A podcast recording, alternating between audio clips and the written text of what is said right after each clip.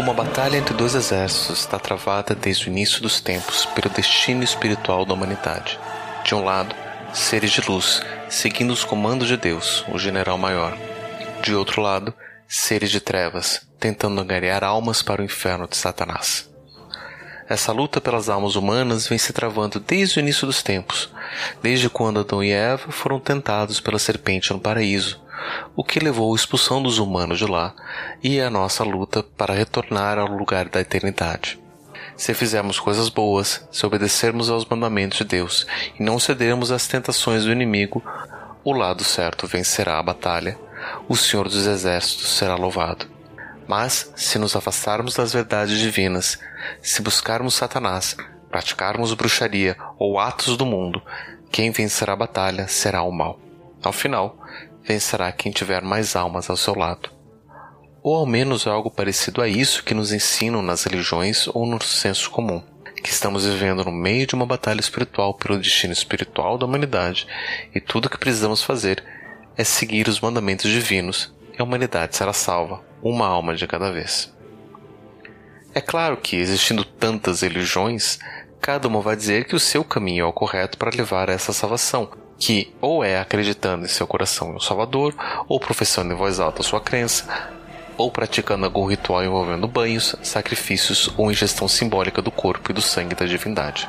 Não importa o caminho, o resultado é o mesmo. Precisamos acreditar. Mas acreditar no que exatamente? em uma batalha entre Deus e seus anjos contra o seu arqui-inimigo, o diabo ou Satanás e seus demônios? E por que é nisso que acreditamos mesmo? Obviamente é porque é isso que está escrito num livro há mais de dois mil anos. Ou será que não? São tantas as perguntas e mistérios que envolvem o nosso destino, é como se tudo isso pudesse ser mentira. Mas qual será a verdade? Meu nome é Pablo de Assis e este é o podcast Horrores Urbanos, Demônios e Anjos.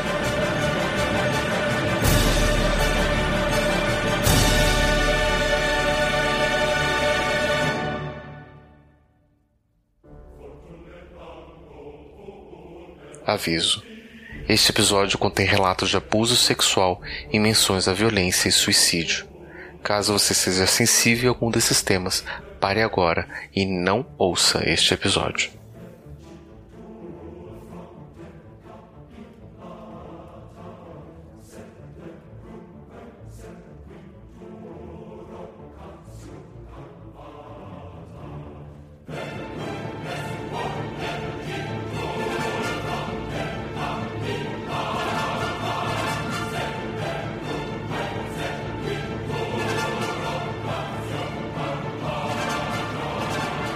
Senhor dos Exércitos é um dos vários nomes ou termos que usamos para nos referir à divindade bíblica da tradição judaico-cristã.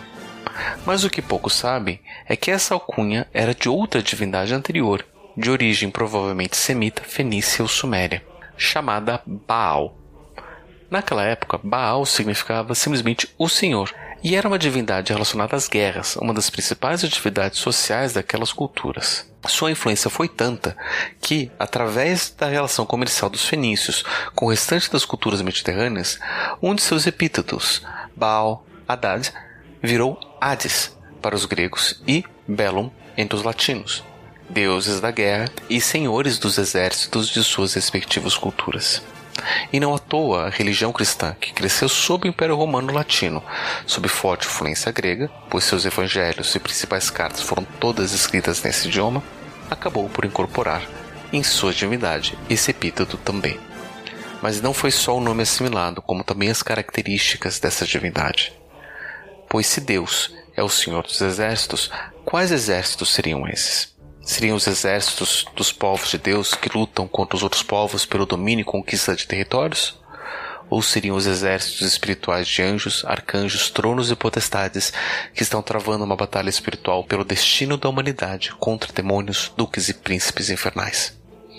Durante muito tempo da nossa história, a ideia de um deus dos exércitos ou de um deus da guerra era para garantir sucesso às tropas humanas em suas batalhas terrenas. Cada cultura tinha suas tradições, mas pode-se imaginar que quantos mais sacrifícios um exército fazia, seja antes ou até mesmo durante as batalhas, mais ele agradava o seu respectivo deus da guerra. Cada cidade ou povo podia ter a sua própria divindade. Em uma época de muitos deuses, era mais fácil pensar que as guerras humanas eram apenas uma representação das guerras divinas, para saber quem seria o deus mais poderoso. Mas apenas um desses deuses sobreviveu a essa batalha, que é o mesmo deus dos judeus, dos cristãos e dos muçulmanos, além de ser a mesma divindade de muitas das novas religiões espiritualistas que reconhecem o valor do cristianismo. E essa assimilação fez com que essa mesma divindade da nossa cultura monoteísta absorvesse a ideia de uma divindade da guerra, de um deus dos exércitos. E muitos desses líderes demagogos que se utilizam do discurso religioso para manipular a população e usam dessa relação entre Deus e guerras para justificar as suas próprias batalhas por dominação de territórios, justificando suas vitórias como sendo manifestações do desejo divino, conseguiram ampliar os seus próprios exércitos com a população pobre e periférica, que aceita participar das matanças e guerras, acreditando que essas práticas fazem parte do plano divino e que dessa forma estão contribuindo com o destino celestial da humanidade. Enquanto isso, as entidades espirituais também travam suas batalhas. O exército angelical também é apresentado nas nossas culturas e tradições, a começar com a ideia de hierarquia angelical. Da mesma forma que temos soldados, sargentos, tenentes, capitães, majores e generais, entre os anjos temos um ordenamento semelhante.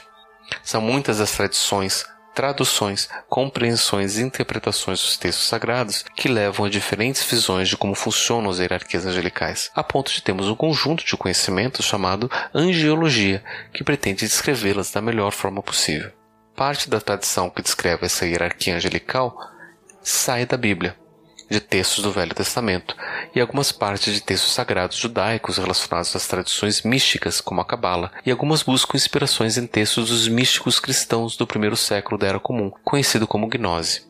Como não temos tempo para lidar com todas essas tradições aqui, nem descrever as diferentes compreensões das hierarquias angelicais, quero apenas construir com você uma imagem dessa hierarquia, a começar com os anjos mais próximos dos humanos. Essa ideia de proximidade dos humanos, inclusive, é algo que será muito importante para a nossa compreensão, pois ela é inspirada em uma ideia do filósofo grego Aristóteles chamada scala naturae, ou escala natural. Ele apresenta essa ideia em seu texto Historia Animalium, baseado em várias ideias de Platão, que depois foram ampliadas por filósofos gregos como Plotino e Proclus e aprofundadas pelos filósofos patrísticos da Idade Média, construindo uma visão cristã e angelical dessa escala natural, chegando até a modernidade como antecessor das atuais ideias sobre a evolução das espécies. Para o filósofo grego, todas as coisas da natureza estavam ordenadas, naturalmente, por complexidade. E isso, inclusive, explicava vários fenômenos naturais, como, por exemplo, a gravidade, que era compreendida como uma tentativa natural de organização dos elementos, onde os mais pesados e simples, como as pedras e rochas, buscavam sempre ficar abaixo dos mais leves e complexos, como o ar e o fogo. A queda dos elementos nada mais era do que a organização natural dos elementos, e não a atuação à distância de alguma força invisível. E quando Aristóteles falou sobre a vida, incluindo aí o elemento platônico da alma ou psique, ele também propôs uma organização natural, a começar com os elementos mais simples da vida, os minerais, que não apresentam vida, mas que a suportam. Acima dos minerais estão os vegetais, com o elemento psíquico de vegeta, que representa as características mais básicas de todos os seres vivos, como reprodução, metabolismo e decomposição de elementos minerais após a morte. Acima dos vegetais estariam os animais, com o elemento psíquico do zoom, que permitiria aos animais a mobilidade e reações emocionais.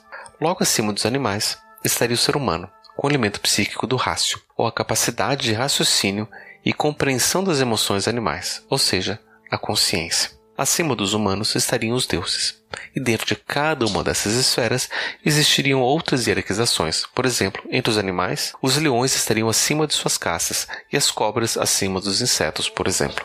Mas quanto mais próximo da Terra, mais inferiores seriam os animais. Assim, as águias e vários outros pássaros estariam acima de vários outros animais, por poderem estar mais próximos do céu. E por isso, emprestam suas lindas e gloriosas asas para muitos dos anjos celestes. Dentro de uma perspectiva monoteísta, por razões óbvias, os deuses não são incluídos nessa escala, mas as outras criaturas espirituais antes de Deus, sim.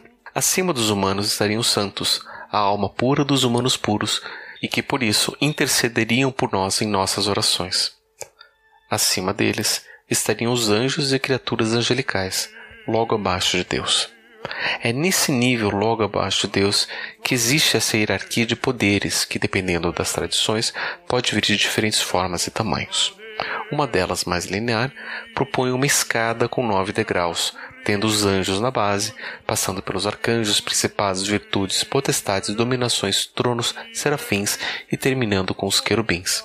Outra proposta é que esses seres estariam divididos em três níveis diferentes, tendo os anjos, arcanjos e principados na escala mais baixa, responsáveis pela execução e trabalho das atividades divinas, as virtudes, potências e dominações na segunda esfera, responsáveis pelo governo e direções divinas, e os tronos, querubins e serafins estariam na hierarquia superior, responsáveis pelos segredos e conhecimentos divinos. Essas hierarquias, inclusive, são muito semelhantes às hierarquias usadas nos exércitos, com os soldados abaixo, os oficiais e os generais acima. Independente de qual ordem esses seres estão, e posso aqui listar várias tradições diferentes que colocam além desses outros seres, como os Ishin, os Malakim, os Erelim, em várias posições diferentes nessa hierarquia, devemos olhar para as consequências dessas organizações, tanto de uma perspectiva espiritual quanto humana. Espiritualmente, reconhecemos então que os anjos e criaturas espirituais são organizados, hierarquizados e seguem uma ordem divina, um plano, uma compreensão divina. Todos eles se comportam segundo o plano e os comandos de Deus. E de uma perspectiva humana, reconhecemos também que, diferente do caos da natureza, os seres humanos, por também possuírem um espírito divino, deveriam seguir essa mesma ordem, essa mesma hierarquia espiritual. Esse é o discurso religioso passado para nós através das hierarquias angelicais, de que tudo na natureza deve se encaixar nessa escala natural. E durante a Idade Média, foi esse discurso de escala natural que justificou a organização humana e social nas diferentes castas imóveis, tendo os plebeus, trabalhadores e servos dos feudos na casta inferior, os clérigos e nobres nas castas superiores. Aqui é claro que os nobres vão dizer que eles estão acima dos religiosos e os padres irão dizer que são eles a casta superior à nobreza. E dentro de cada uma dessas casas existem suas subdivisões. Os nobres têm o reino topo, seguido pelos duques, condes, viscondes barões, e com os cavaleiros na base da nobreza. Os clérigos têm o papa no topo, seguido pelos cardeais e outros bispos, depois pelos padres ordenados e pelos diáconos e noviços que recém entraram nas ordens sacerdotais. E até os plebeus teriam uma certa hierarquia natural, tendo os homens no topo, seguido pelas mulheres e pelas crianças abaixo. Durante séculos, essa hierarquia funcionou, imitando a hierarquia angelical e espiritual. E durante muito tempo, toda a história humana foi contada da perspectiva do topo dessa hierarquia, ignorando quem estaria na base. Durante todo esse tempo, quem está no topo dessa escada faz de tudo para se manter nessa posição, evitando que quem está abaixo consiga subir ou até mesmo tente destruir a escada.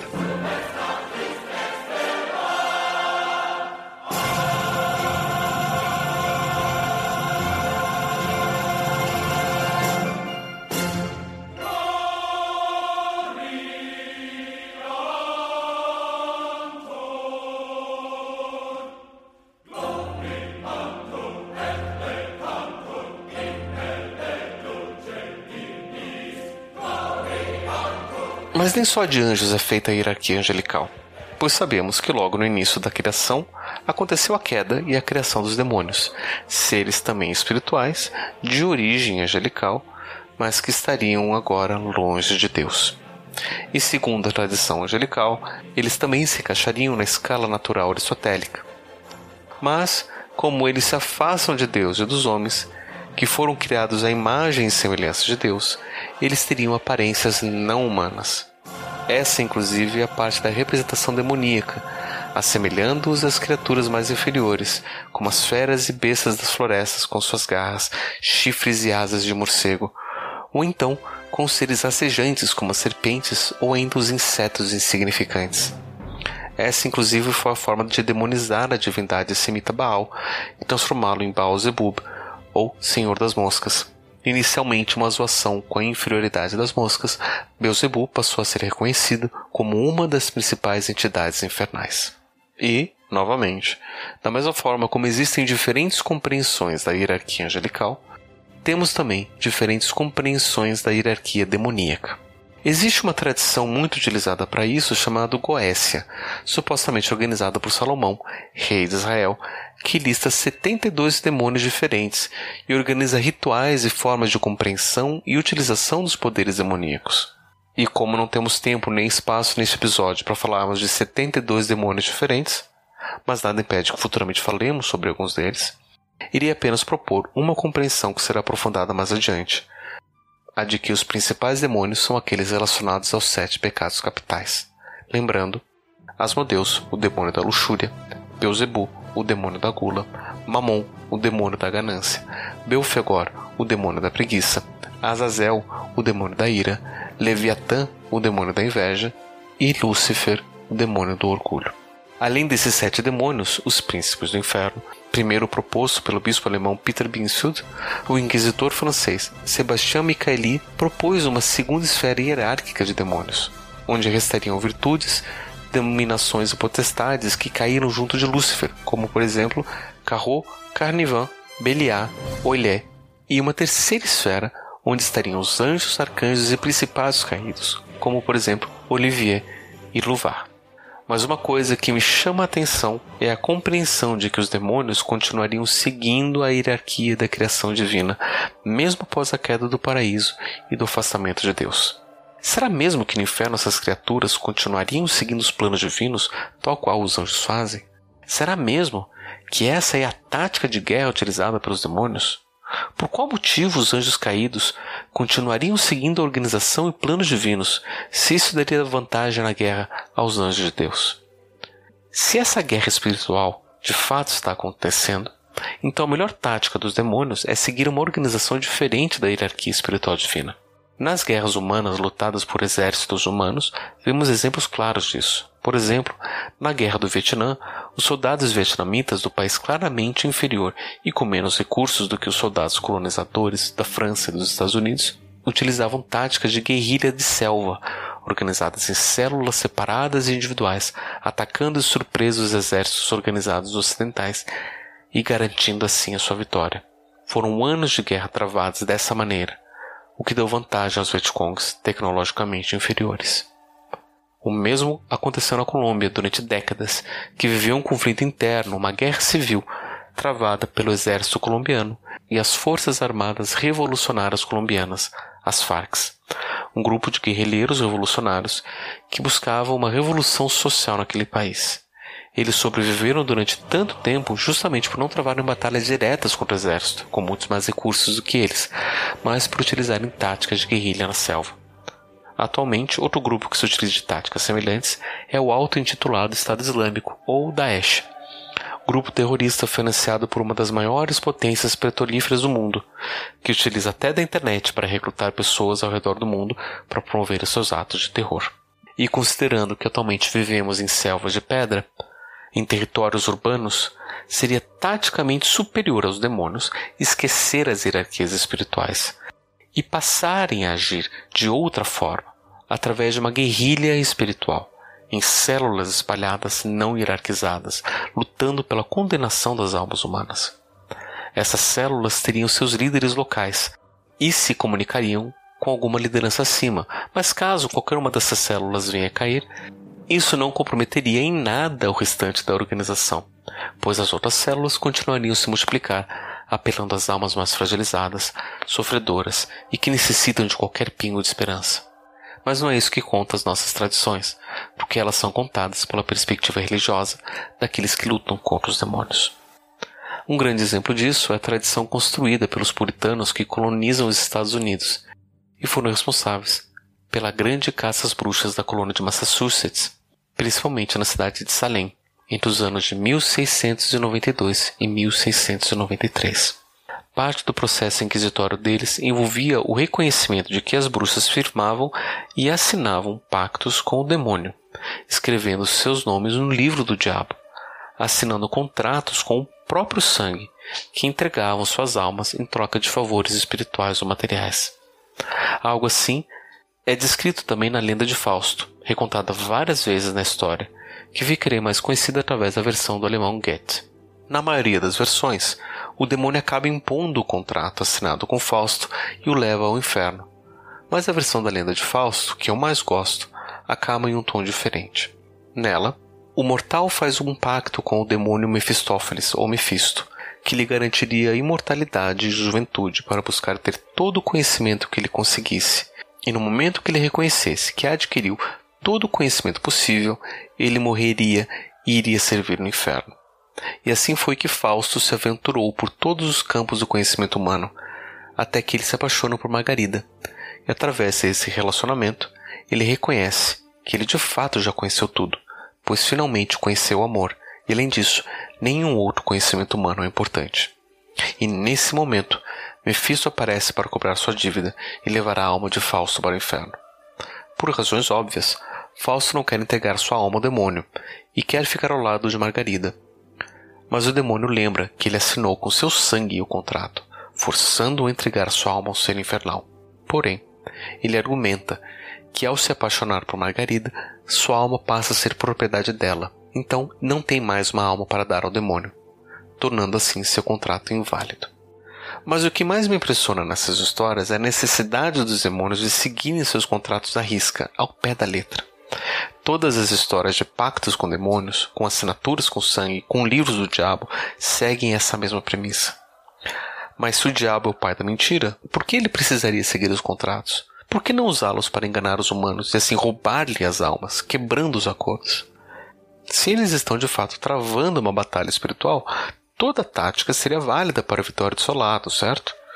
Pois seguir as regras de Deus somente dá a ele vantagens, e os demônios assim estariam naturalmente fadados ao fracasso, e qualquer tentativa de elevar ou roubar as almas dos humanos iria eventualmente fracassar.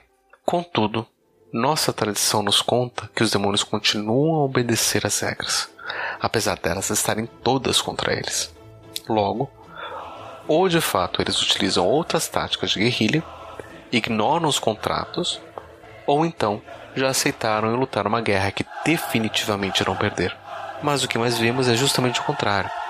Cada vez mais pessoas sofrendo, cada vez mais pessoas se afastando de Deus, cada vez mais pessoas cometendo aquele ato odioso, o maior pecado contra o maior dom do Espírito Santo, o suicídio.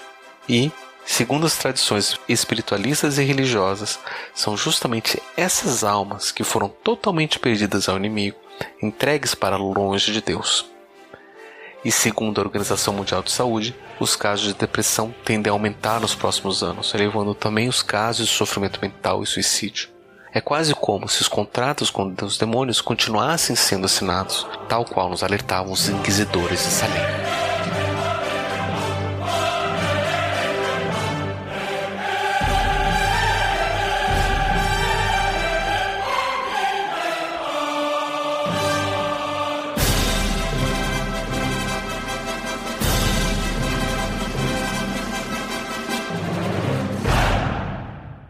Mas o mais interessante desses contratos é que eles refletem muito mais os valores das colônias religiosas que as defendiam do que os conhecimentos das ações dos demônios. No caso das colônias puritanas de Massachusetts, no século XVII, elas eram extremamente organizadas e burocráticas, faziam anotações para tudo, desde as atas das reuniões paroquiais, dinheiro nas coletas, ações dos ministros e pastores. Eles anotavam em livros praticamente tudo. Algo semelhante acontecia com os judeus que vieram para o Brasil com as primeiras colônias e trouxeram com eles as práticas de anotação que serviram de base para a criação dos primeiros cartórios, além da tradição inquisitorial da qual participavam. E durante muito tempo da nossa história, quem marcava e anotava os nascimentos e registros de cada pessoa eram as igrejas cristãs. E até hoje, em muitos municípios pequenos, se queremos ter uma noção de quem estava vivo há uns 50 ou 100 anos atrás, são nos registros das igrejas que iremos encontrar essas informações, pois elas também organizavam os cemitérios e certificados de óbito, além dos nascimentos e certificados de batismo. Então, é de se entender que as tradições religiosas também compreendessem que as entidades espirituais se comportassem como elas, com a mesma organização burocrática que elas. Se Deus tem um livro da vida onde anota o nome de todas as pessoas salvas que irá receber no paraíso, os demônios também teriam seus livros com nomes das pessoas que venderam suas almas ao diabo, com a diferença que as entidades demoníacas fariam seus acordos de forma impura, mas, de alguma forma, ainda respeitariam seus contratos. É como se a organização das igrejas espelhassem a mesma organização espiritual, e, consequentemente, podemos pensar que as entidades espirituais espelhariam a organização das igrejas. Afinal de contas, considerando a mensagem de Jesus nos evangelhos a Pedro, tudo o que ele fizer na terra acontecerá no céu. As ações das igrejas deveriam influenciar o desenvolvimento espiritual também. E se os fiéis corressem o risco de serem possuídos por demônios e por isso precisariam da ajuda da igreja, também seus líderes poderiam incorporar anjos e ajudar seus fiéis. Ou ao menos é isso que se imagina. Mas não foi isso que aconteceu em São Paulo quando o líder religioso da Igreja Apostólica dos Mistérios de Deus, em São Mateus, foi preso ao ser acusado de abusar sexualmente de quatro jovens menores de idade, alegando incorporar um anjo Camael. Segundo as vítimas, o pastor dizia que um anjo o instruía a manter relações sexuais com os jovens em troca de curas e resoluções de seus problemas pessoais. Uma vítima de 15 anos contou à polícia que estava querendo namorar o filho adotivo do pastor, um adolescente de aproximadamente 17 anos. Ela falou que foi pedir consentimento ao pastor, mas ele só autorizou se a adolescente perdesse a virgindade com um anjo, através dele. A garota ainda relatou que foi ameaçada pelo pastor quando desistiu de namorar o filho dele e quis pôr fim aos encontros sexuais com o adulto. Depois, quando não quis mais namorar e conheceu outro rapaz, a menor conta no documento da polícia que passou a transar com o pastor porque este a ameaçou de morte. Se as alegações das vítimas são verdadeiras e Camael de fato está envolvido nas ações do pastor, então as relações espirituais também estão provocando sofrimento e trauma nas pessoas.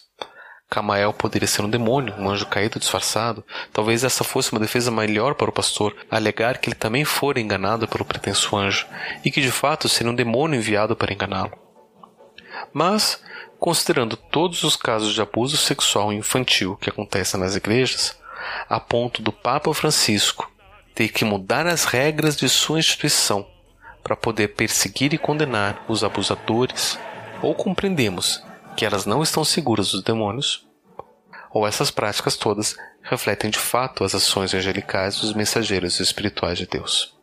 A ideia de hierarquia angelical é um reflexo disso. A noção de hierarquia só existe em relações de poder, onde uma pessoa claramente está acima da outra. E a ideia religiosa de um Deus poderoso, onipotente, que habita os céus e está constantemente acima de nós, mesmo sem as demais entidades espirituais que estariam intermediando essa relação, nos coloca em uma relação clara de poder com essa divindade. E se temos um Deus que se apresenta através de uma religião com um líder que ajudaria seus seguidores a conhecer e se aproximar desse Deus, seguir suas regras e mandamentos, evitando pecados, é de se imaginar também que as relações dentro dessa igreja também sejam hierárquicas e de poder. O que é irônico ao se considerar que o Deus defendido pelas religiões cristãs é um Deus de amor, e que o amor é uma relação que se opõe às relações de poder. O psicólogo suíço Carl Jung já dizia que onde o amor impera, não há desejo de poder, e onde o poder predomina, há falta de amor. Um é a sombra do outro. Quer dizer, enquanto as relações de poder são verticais, assimétricas, ou seja, desiguais, as relações de amor são horizontais e igualitárias. Enquanto as relações de poder possuem uma meta para além das pessoas, as relações de amor possuem como meta justamente as pessoas. Enquanto as relações de poder valorizam o desenvolvimento individual daquele que tem o poder, que é sustentado por quem lhe entrega o poder, as relações de amor valorizam o desenvolvimento do grupo, da relação coletiva, de todos que participam da relação sustentada justamente por trocas mútuas. E o mais irônico disso é que as relações que defendem justamente posições de amor contra posições de poder são aquelas perseguidas por grupos religiosos. Casamentos homoafetivos, por exemplo, são casamentos baseados em amor, onde as duas pessoas não possuem nada que possa inicialmente pressupor o poder assimétrico de um sobre o outro. Como em casamentos heteronormativos, em sociedades patriarcais, com o poder do homem sobre a mulher. Há quem diga que foi o pressuposto do casamento por amor que justifica a existência do casamento homofetivo, pois as relações de amor vividas pelos homens são com outros homens, já que o amor é apenas entre iguais. Durante muito tempo, casamentos foram meros contratos de sucessão de propriedades entre famílias diferentes. E pessoas que vivem em relações homoafetivas são constantemente perseguidas por grupos religiosos. Irônico que em meados do século XX o que era perseguido não eram as relações homoafetivas, pois essas nem eram reconhecidas como viáveis, mas as relações e casamentos interraciais, tendo até marchas promovidas por entidades religiosas que diziam que aceitar a igualdade entre pessoas de origem étnicas diferentes, com diferentes cores de pele, iria trazer o fim da sociedade cristã e deveria ser proibido, e que cada raça deveria ficar na sua posição social. Ainda bem que esses tempos acabaram, e em pleno século XXI é o amor entre as diferenças que imperam, não é mesmo? Por mais que digam que é o amor que impera na religião, sua perseguição ao amor é um claro exemplo de como eles privilegiam o poder e as relações de poder, as hierarquias religiosas ainda existentes, os privilégios colocados em jogo por aqueles que mais participam dos grupos, as posições de liderança buscadas por pessoas e até mesmo as, a organização e células estabelecidas em muitas igrejas, principalmente as pequenas, em busca de mais fiéis para se fortalecerem nessas batalhas espirituais, nos mostram que toda essa disputa acontece dentro das igrejas, mais do que entre demônios e anjos. Se isso acontecesse exclusivamente nas igrejas, iria ser mais fácil de manter mas as organizações sociais tradicionais, principalmente aquelas que não questionam os valores religiosos e até passam a incorporá-los, também se beneficiam dessa estrutura de visão hierárquica de poder, promovendo cada vez mais afastamentos, segregações e violências sociais. E eu apostaria que se houvessem demônios expulsos do paraíso organizado, hierarquizado do Senhor dos Exércitos, esses demônios buscariam táticas opostas àquelas buscadas por Deus e sua igreja. Enquanto esses se organizariam em níveis, esferas e em relações de poder, os demônios se organizariam melhor de forma descentralizada, comunitária, buscando relações de amor e crescimento mútuo. Ao invés de um poder voltado a Deus para vencer essa batalha, os demônios e anjos caídos construiriam comunidades onde os humanos seriam valorizados e amados e não precisariam de uma entidade maior de quem se tenha temor. A maior arma do diabo não seria roubar as nossas almas, fazendo com que não acreditássemos nos demônios, mas sim seria ajudar a construir relações humanas dignas e próprias, amorosas e verdadeiras, onde não precisaríamos mais acreditar em um Deus militarizado, que ao invés de promover a vida, acaba defendendo a morte nas suas batalhas, promovendo-se ainda no antigo sacrifício de sangue. Talvez por esse motivo que os cristãos conservadores também criticam pessoas que defendem sociedades mais igualitárias e pacíficas, onde os trabalhadores têm tantos direitos quanto seus patrões, onde mulheres e homens têm direitos iguais e onde a desigualdade é reconhecida como um problema a ser combatido e superado. Valores esses defendidos por ideologias como o comunismo, tão demonizado pelos religiosos.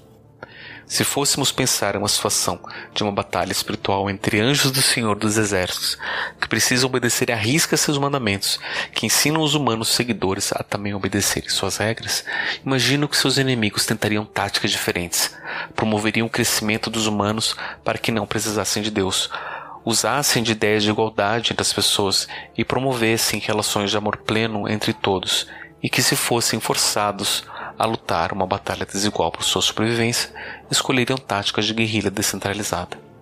Mas em uma batalha, onde um grupo promove a ordem e manutenção conservadora das regras, dos costumes e mandamentos, e para isso organiza a sociedade de tal forma a promover a desigualdade entre as pessoas e privilégios a alguns poucos líderes, em detrimento da maioria dos seus liderados, nem que para isso seja necessário o uso da força da violência física e simbólica. E um outro lado, que promove a igualdade, os relacionamentos e o crescimento e respeito mútuo recíproco de todas as pessoas, de qual lado você preferiria passar a eternidade?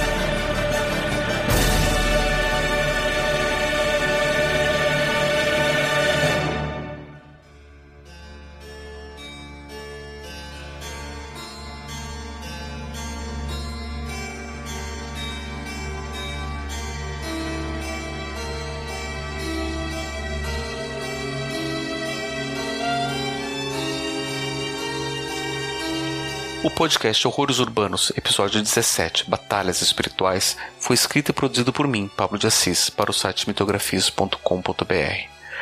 Nosso objetivo é explorar, através de histórias e narrativas, os medos que nos assombram todos os dias, não só na nossa imaginação, mas também os que rondam as nossas cidades e vidas, agora personificados nos seres espirituais conhecidos como demônios e anjos.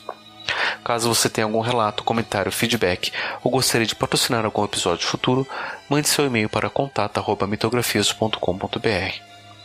Este projeto só é possível graças ao apoio dado pelos ouvintes do Papo Lendário ou Padrim Lendário.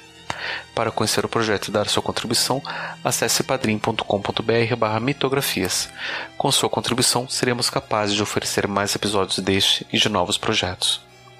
Esta é uma obra de ficção, baseada em relatos que podem ser encontrados online e em livros de fácil acesso, e não pretende ser um compêndio de fatos, por mais que muitas das experiências aqui relatadas sejam propositalmente relacionáveis a situações cotidianas ou até mesmo construídas em cima de relatos verídicos a fantasia é realmente aterrorizante, por mais que a realidade possa ser muito pior. As fontes consultadas para a realização deste episódio estão disponíveis no site www.mitografia.com.br. Visite o site também para conhecer os outros episódios da série, além dos outros projetos da nossa equipe. E está no ar o e-book Horrores Urbanos Volume 1, Os Devoradores de Almas.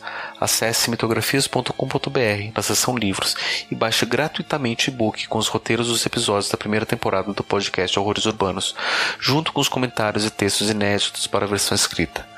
Caso você goste da série, você também pode ajudar compartilhando esse episódio ou o link para a página de download do e-book.